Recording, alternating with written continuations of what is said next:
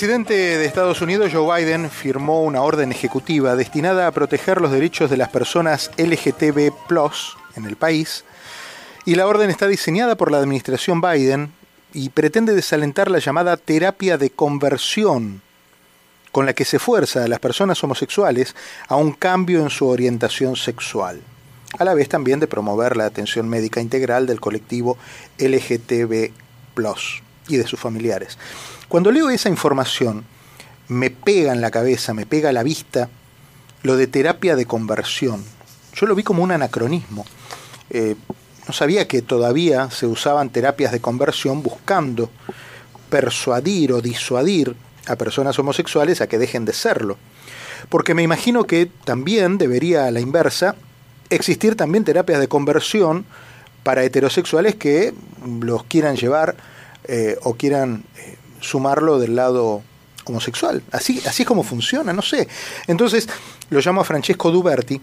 Francesco Duberli es CEO de Survivors Pathway. Eh, conozco a Francesco hace mucho tiempo y lo sé un activista altamente comprometido con la comunidad LGTB. Y en este mes de junio, que es un poco el mes llamado eh, de la comunidad LGTB, quería charlar con él de estos temas, que me parece sano charlarlos en la radio. ¿Cómo estás? Bienvenido. Eh, pues muy feliz de estar de nuevo aquí en Radio Caracol y muchísimas gracias por la, por la invitación. Siempre es un placer venir aquí, especialmente pues este mes que es antes significativo para la comunidad LGBTQ+. Eh, ¿Existen terapias de conversión en el año 2022? Desafortunadamente sí.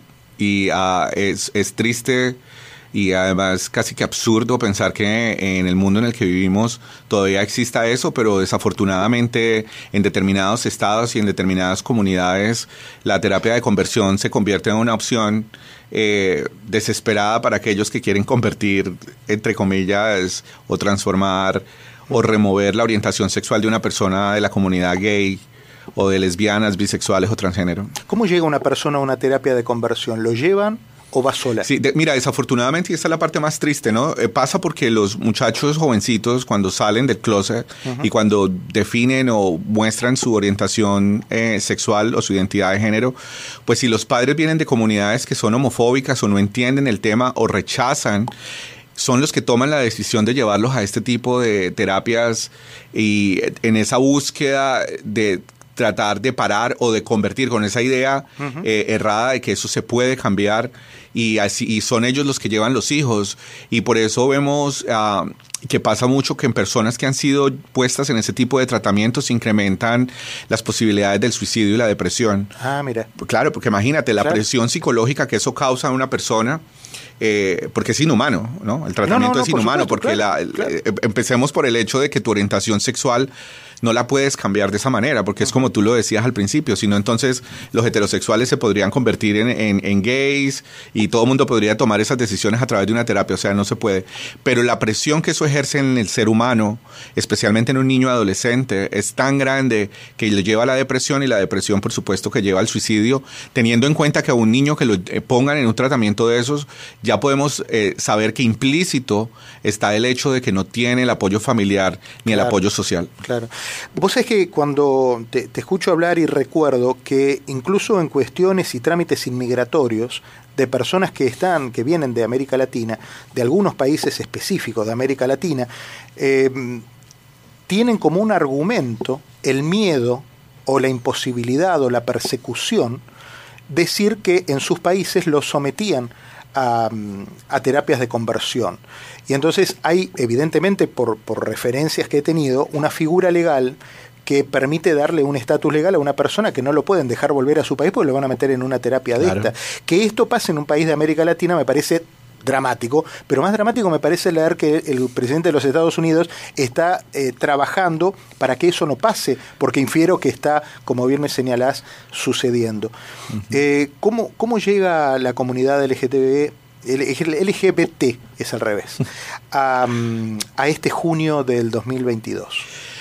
Bueno, pues creo que se llega con mucha felicidad como siempre porque es el, es el mes donde, donde se se resalta el orgullo de ser quienes somos y creamos mucha visibilidad y cantidad de eventos en, la ciudad, aunque lógicamente digamos que a nivel político hay cantidad de turbulencias y a niveles eh, psicosociales y económicos pues tenemos cantidad de necesidades. O sea, todavía la comunidad es una comunidad que tiene falencias muy grandes, necesidades muy grandes y que a pesar de todos los avances que hemos tenido en los últimos, digamos, 20 años, eh, todavía tenemos un gran y largo camino por recorrer, especialmente en la búsqueda del reconocimiento de nuestros derechos, en el tema de visibilidad y especialmente en el tema de inclusión, porque desafortunadamente seguimos siendo extremadamente invisibles en áreas extremadamente delicadas de la sociedad en la que vivimos.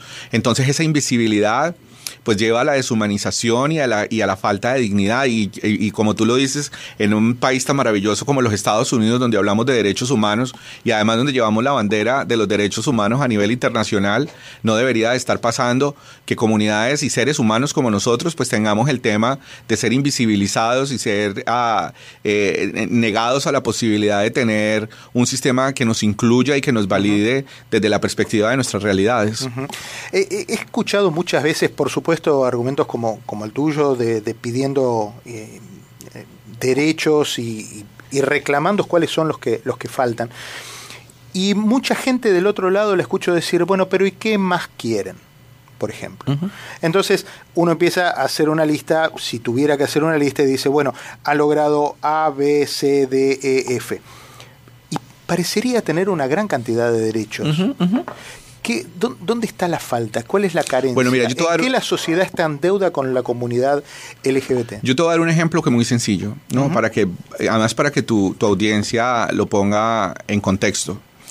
Eh, el tema de justicia, por ejemplo, yo que soy un especialista en justicia y que llevo años trabajando en el tema de la justicia, si algo que se necesita y la forma como funciona este país es que las estadísticas son extremadamente relevantes en la construcción de programas y en el avance de políticas eh, asociadas a un problema en particular. ¿A qué yo me refiero?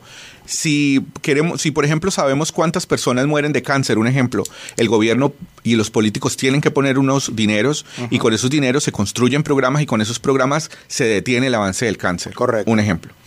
Ahora, hablemos del tema de justicia. Por ejemplo, se habla mucho del impacto de la violencia doméstica, del abuso sexual, de los crímenes de odio, de la trata en todas las comunidades. Sí, sí.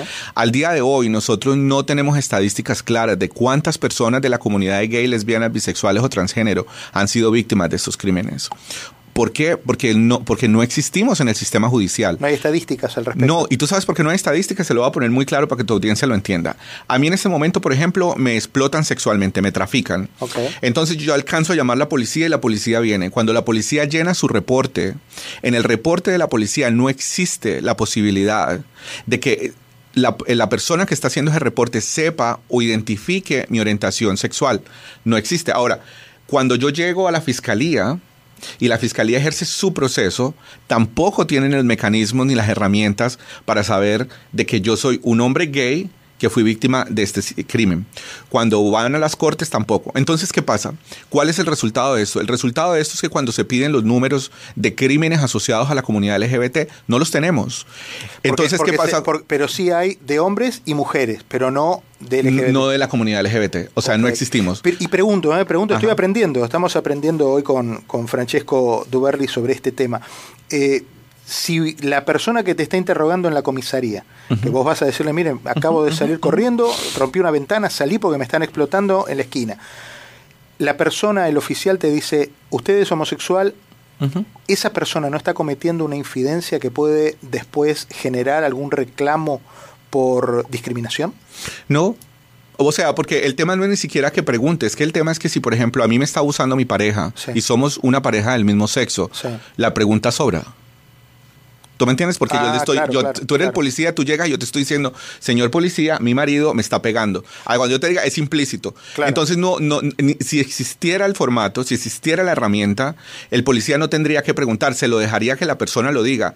En este punto de la vida, cualquier persona de la comunidad LGBT, lo primero que te va a decir es, yo soy gay y me acaban de hacer esto. Claro. ¿Me entiendes? Porque el crimen está asociado con mi orientación sexual. Pero no es que el, no es que el ese policía, policía- tenga que ir a todos lados, No, no, a cualquier entiendo. crimen y preguntarle a todo el mundo, mire señor, usted es lesbiana, usted es gay. No, Claro. es que cuando llega y la persona se identifica, porque es la persona la que toma el, el- la, la, digamos, La iniciativa la de ir, iniciativa, debería existir la posibilidad entonces de que ese número se capture. ¿Por qué? Porque sé que tu audiencia dirá, bueno, pues ¿qué, qué pasa si no, se captura? pero, pero es que, ¿sabes qué pasa? Eh, Ajá. Al final del día, dicen, bueno, hacen un resumen, cierran la comisaría a las 10 de la noche y dicen, bueno, ¿qué casos tuvimos hoy? Tuvimos cuatro robos, dos abusos eh, de, mm, eh, domésticos, dos de eh, una pareja, do- dos de un hombre, dos de una mujer y tres gays. Así como debería, Debería de ser. así debería ser. Así debería ser. ¿Por qué? Porque ¿qué pasa luego? Cuando salen las estadísticas generales, ¿no? Donde analizamos la problemática a un nivel global en una sí, ciudad sí, como sí, Miami, vamos a poder decir, la comunidad más afectada por este crimen es la comunidad tal. Entonces eso se va para Washington, para el Congreso, y el- los congresistas trabajan entonces en políticas asociadas A esa a problemática. esa problemática y ponen dinero. Cuando ese dinero llega a la ciudad, Sí, sí. comienza a cambiar el problema. Se comienzan a generar iniciativas que paran la violencia. Mientras que eso no exista, este proceso que te estoy contando no existe, No existe, tampoco. claro, claro. Entonces estamos navegando perdidos en un mar donde no existimos. Entonces a eso es lo que le llamamos inclusión y a eso es lo que le llamamos visibilidad. Y yo te voy a contar, por ejemplo, un ejemplo muy bueno. Yo pertenezco a, a un grupo que se llama el Fatality Review Team, que es el, es, es el grupo que revisa las muertes que suceden en la ciudad asociadas a violencia doméstica. Nosotros nos, re- nos reunimos y, y contamos cuántos muertos hay. Es importante para saber, y luego eso se hace a nivel estatal, entonces sabe el impacto de las muertes asociadas con violencia doméstica. Hasta hace un año, por ejemplo, nadie sabía cuántos gays o cuántas lesbianas, bisexuales o transgéneros habían sido asesinados en temas de violencia doméstica porque el tool, el- la, el- la herramienta estadística no existía. Pero luego se hizo. Por ejemplo, eso fue un gran avance en justicia.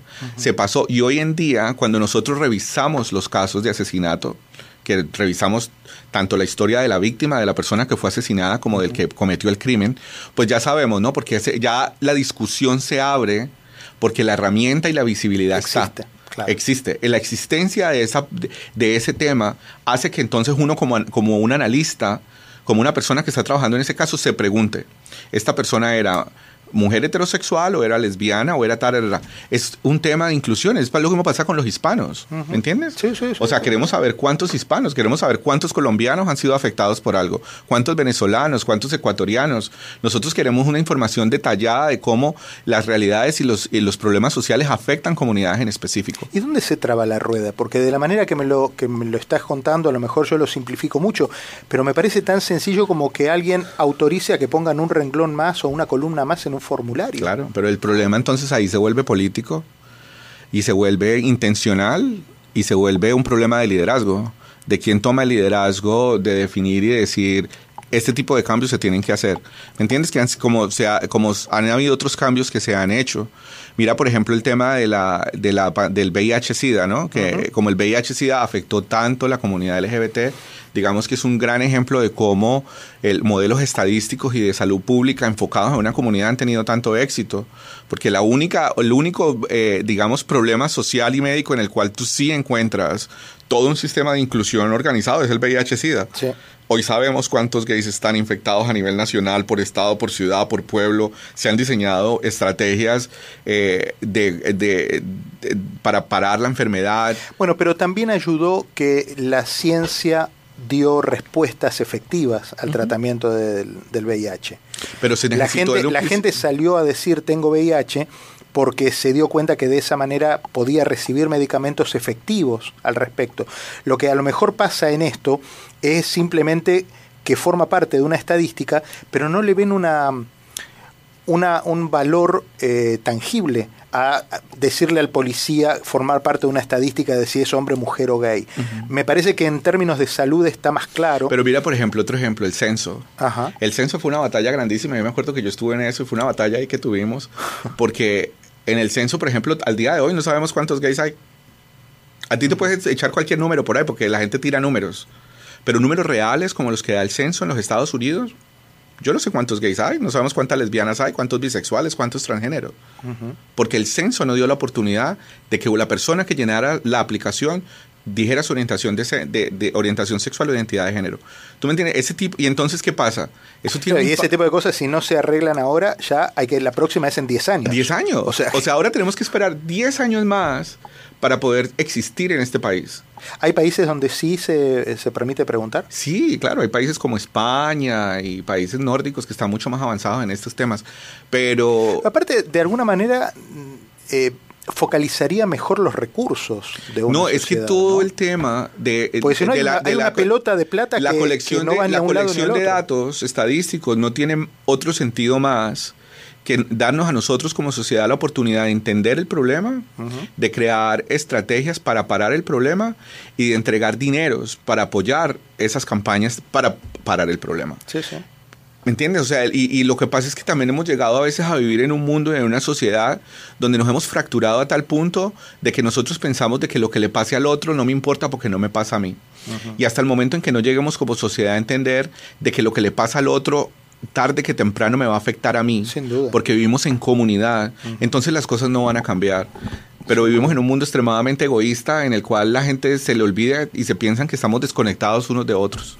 Háblame de la campaña de, de SIDA. Cuando mm, hace tiempo nos conocimos, eh, precisamente estabas promoviendo esta campaña de llegar a cero en los niveles de SIDA en el condado Miami-Dade.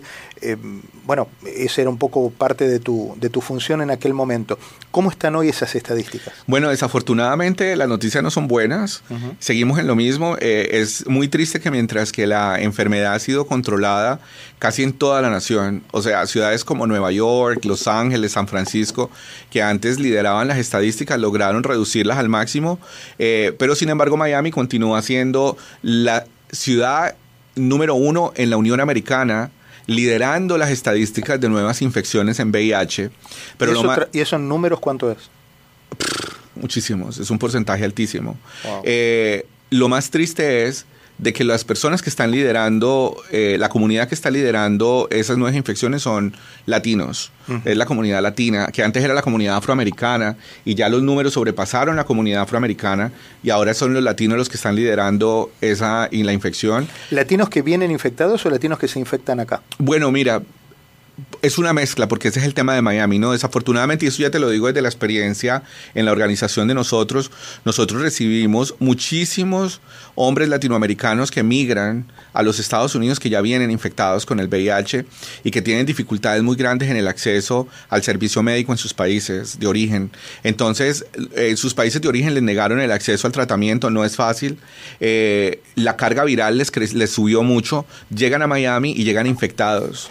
Entonces, una de las cosas que es súper importante, que sabemos que es lo que está controlando el contagio, es que la persona que tiene VIH se, le identifiquemos que está positiva y se ponga en tratamiento de anti- antirretrovirales para que su carga viral llegue a ser indetectable.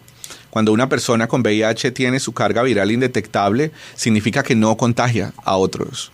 Hoy sabemos, hay una, está la campaña de indetectable intransmisible, que se sabe ya, por ejemplo, que incluso una persona que tiene VIH, pero que está indetectable, no necesita ni siquiera usar preservativos si se quiere acostar con una persona que no tiene VIH, porque no lo va a contagiar. O sea, su cuerpo está limpio del VIH, pero se necesita que la persona se le ponga en tratamiento. Claro. Entonces es súper importante que todo el mundo se haga la prueba de VIH, especialmente aquellos que vienen de otros países o que han estado expuestos. Y si está positivo para el VIH, que se le ponga en tratamiento para limpiarle el cuerpo del virus, para que no transmita. Y ahora también están las pastillas que se llaman PrEP, que son las pastillas que evitan que las personas se infecten de VIH. Entonces la idea es que el que no tiene VIH esté en PrEP y el que tiene VIH esté en tratamiento y así pararíamos la enfermedad y llegaríamos a ser Y sí pasa en, otro, en otras en otro- sí, capitales. en de- Nueva de York, en Los. Ah, Ángeles está pasando. Mira vos. Eh, han reducido al máximo la cantidad de nuevas infecciones. Eh, la carga viral, cuan- para que llegue indetectable, tiene que estar agarrada en algún momento de la evolución, o cualquier persona que viene a lo mejor de algún país o que está infectada y se dejó estar y tiene una carga viral alta, eh, no, puede, no puede llegar al grado de indetectabilidad. Sí, claro, llega. Siempre llega. Siempre llega. Ah, ok. El medica- los medicamentos hoy en día son tan maravillosos que han permitido que la persona que vive con VIH tenga una calidad de vida como cualquier otra persona. Eh, la expectativa de vida es altísima, o sea, hoy en día no se muere del VIH. Ya hoy en día el VIH es una enfermedad crónica y yo personalmente me atrevería a decir que es mucho más trágico tener diabetes o tener otro tipo de enfermedades del corazón que el VIH. De hecho, creo que la última vez que yo vi estadísticas, las causas de muerte por VIH era la 17 y en la número 16 estaba muerte por accidente. Es decir, es más fácil que tú te mueras porque te atropella un carro que por a que te mueras por el VIH. El tema está en que tienes que tomarte el tratamiento, las pastillas, el medicamento antirretroviral. Si la persona no consume el medicamento antirretroviral, ahí sí va a morir. Claro, claro. Porque el virus lo invade. ¿Y, cómo, es, cómo es el enfermo de HIV hoy? ¿Es, hoy no. Es, consciente? ¿Es consecuente? bueno, eh, mira, el es, un buen paciente? Porque hay pacientes que son complicados. Digamos que, que la comunidad de gays ah, y, personas transgénero que han sido históricamente muy afectadas por esto son muy conscientes, ¿no? Ah, muy organizados. Desafortunadamente, esta porción de personas eh, de la, que son gays, pero que todavía están en el closet, que todavía tienen miedo de salir, que todavía se esconden y viven como en las tinieblas, son las personas más vulnerables a estar infectadas y a no buscar tratamiento. Otra comunidad que estamos viendo que es altamente vulnerable son las mujeres. Entonces, el problema con la mujer es muy grande porque desafortunadamente se creó esta idea a nivel mundial de que el VIH es una enfermedad de gays. Entonces todo el mundo piensa que VIH es gay, pero el VIH es una enfermedad que le da a todo el mundo. Entonces tenemos esta cantidad de mujeres que están infectadas con VIH, pero como ellas piensan que el VIH es una enfermedad de gay, nunca se hacen una prueba. Nunca se una prueba. Nunca. Y entonces solo se dan cuenta. síntomas? se dan cuenta cuando caen en un hospital a punto de morir. Ah, mira. Cuando ya están totalmente deterioradas o cuando quedan en embarazo y tienen sus niños y en el porque para parte del embarazo pues tienen que hacerse las pruebas, se dan cuenta de que están infectadas. Entonces es súper trágico, estamos viendo un incremento altísimo de mujeres emigrantes latinas infectadas con VIH que no sabían y el problema es que hay mucho estigma y mucho miedo detrás de eso, porque desafortunadamente en la comunidad heterosexual y especialmente en las mujeres el tema es un tema tabú. Claro. No se habla del VIH, no hay un apoyo, hay mucho estigma.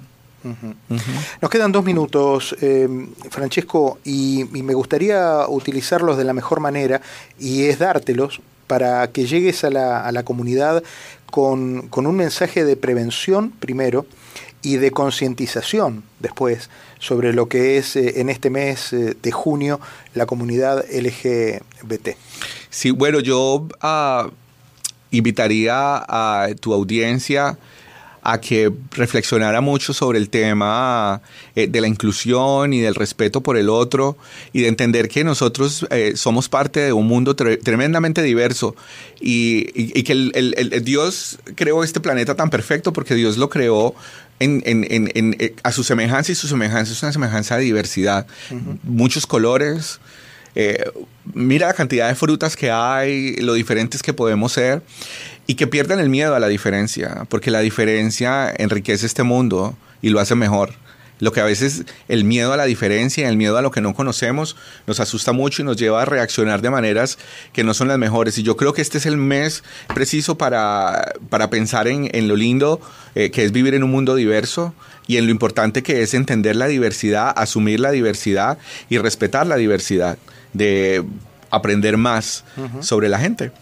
Si alguien está escuchando la radio y tiene alguna de las inquietudes de los temas que hemos estado charlando, temas de cuidado médico, temas de orientación, eh, ¿de qué manera se comunican con Survivor eh, Pueden ir al website que es www.survivorspathway.org.